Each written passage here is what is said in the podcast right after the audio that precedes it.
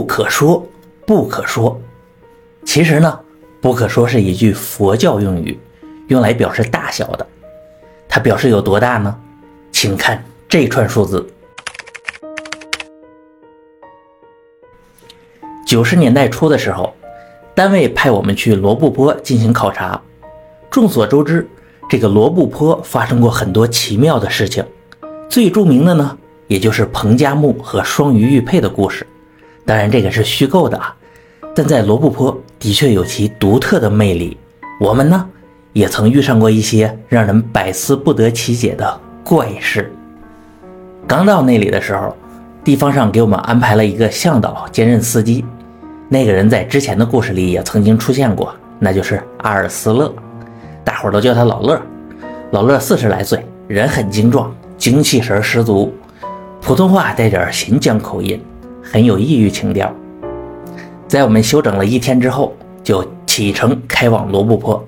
大伙儿都知道，这可是在塔克拉玛干，这里基本上就是一览无余的戈壁沙漠。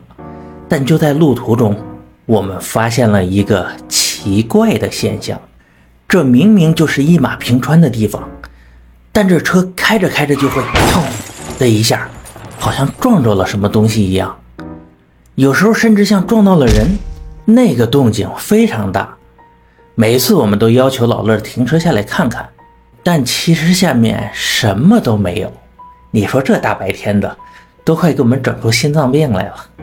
后来我们就问嘛。问老乐这到底是怎么回事啊？你知道吗？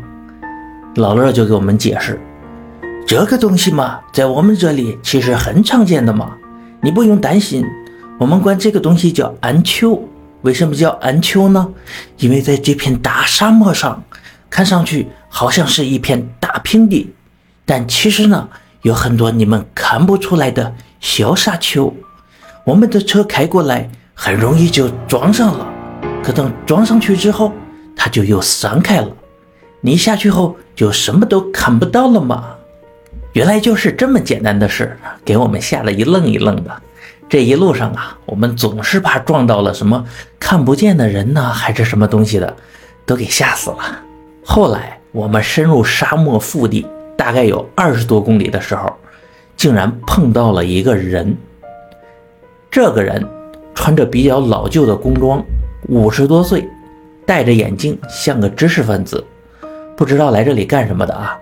那个时候不像现在，罗布泊没有什么旅游项目啊，跑到这里那八成是迷路了。在大沙漠里迷路，那可不是闹着玩的。没有标的的情况下，可能会越走越远。到了沙漠腹地，没有水，没有食物，那可就完蛋了。但这人看起来就非常的镇定。并不像是迷失在沙漠里，反而像知道我们的车会从这里经过一样。哎，不管怎么说吧，我们让他上了车。这上来之后，他也不怎么说话，听起来呢像是附近镇上的，说出门办点事儿。再具体的，他就不说了。我们呢也不太方便问，毕竟吧，那时候很多工作都是有一定保密性的，不太方便跟外人透露。就这样，我们到罗布泊的时候已经很晚了。于是我们就地扎营，还单独支了一个帐篷给那个半路上车的老师傅。等当天夜里我有点睡不着，于是就叫上一个同事一起出去透透气。等我们出去时，老乐叮嘱我们：“你们晚上出去一定注意一些，如果听到什么奇怪的声音，看到什么奇怪的东西，还要提早预警，躲得远一点。毕竟在这座大沙漠中。”人类没有解开的谜还有很多，你们小心一点，总是好的嘛？这沙漠里的温差非常大，在外边夜里冷的就像冬天一样，但沙漠的夜景也很美，到处充满了神秘感。这里的星空啊特别清澈，在大城市看不到的那些星座啊、银河呀，这里全都看得清清楚楚。正在感慨的时候啊，我们发现远方有一束流星划过，是璀璨如同烟花。突然呢，就听身后老乐的声音传了过来：“哎，是飞火影子，赶紧许个愿，这个吗可灵了吗？” 我们是哈哈一笑。可就在这个时候啊，我们发现事情不太对劲。这周围的沙子不知为何，突然呢就开始快速的颤动，有一种类似地震的迹象出现，而且有什么声音从远方轰隆隆的就传了过来。在那个方向啊，我们看到了一个庞大的黑影，朝着我们这个方向正移动过来。当时我们心里升起预警，哎，这是一种本能的恐惧。于是呢，我们撒腿就跑，回到营地，把大伙儿都叫了起来。爬上了车，拼命地朝远方开去。等我们开出去几公里后啊，回头看向营地，在月光下，就好像有一个巨大的圆球直接碾过了我们之前扎营的地方。这个巨大的圆球我们并不陌生，以前在长白山的时候，我们曾经遇到过。这是非常可怕的一种自然现象——重力风。这个重力风是什么东西？大家都知道，只要在地球上的东西，它都要受重力的影响，哪怕它是看不见、摸不着的空气。这空气一流动，就变成了风，风当然也是受重力影响的。尤其是呢，在比较寒冷的地区，一些冷湿气流被压缩的密度很大，这种高密度的冷空气团受到重力的影响则更加明显。简单的说，就是这种风团就像个球一样，在地上是连吹带滚，快速的移动。最要命的是，这里面夹杂着大量的沙粒、碎石、木片，在风中快速的搅动，就像磨砂机一样，把进入里面的东西全部磨成碎屑。这吹到人身上，几下就只剩白骨了，非常恐怖。在长白山的时候，我们遇到过一次重力风，侥幸逃过一劫。而这次，比那次可要大得多了。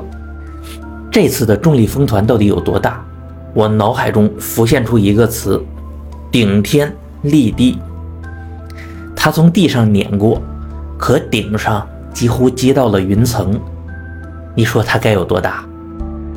而在这里还包含着一些奇景。摩擦起电，大家都知道，在这团重力风内有明显的闪电产生，在这个圆球内部是不停的游走，宛若游龙。有一种说法，龙这种幻想中的生物本身就源于古人对闪电的认知，因为龙的外形呢看起来本来就和闪电一模一样的，还发出隆隆的声音。就这样啊，不知过了多久。这个巨大的重力风气团终于从我们的视野里消失了，也许是消散了，也许呢是走远了。之后，我们又回到了营地的位置，除了一些重要的设备啊，那里还有很多我们来不及带走的东西。可到了那里，我们发现，整个营地就像被碾过一样，帐篷都被压成扁片了。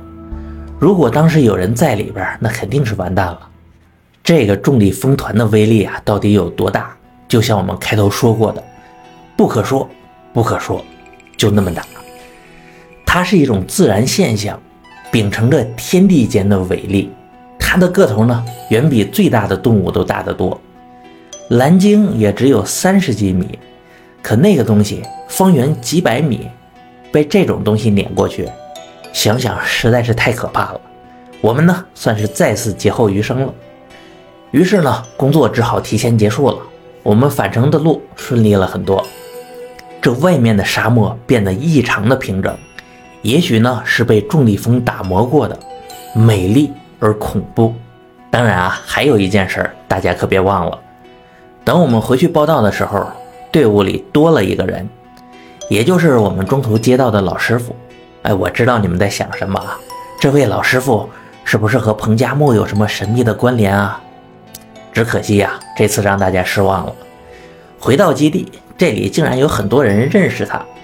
这位老师傅呢，其实就是镇上的电工，本来呢就是来这边探亲的啊。中午多喝了点酒，回去的时候晕晕乎乎的就奔向了沙漠深处。要说这老哥啊，运气真好，酒醒了正好碰上我们的车，他还以为啊是特意过来接他的。哎，不过这老哥啊不太会讲普通话。也就没和我们说什么，是搞得神秘兮兮的，就这么跟了我们一路。这些呢，就是我们当年在罗布泊的一些神奇见闻，希望你能喜欢。我是老尤，我们下期见。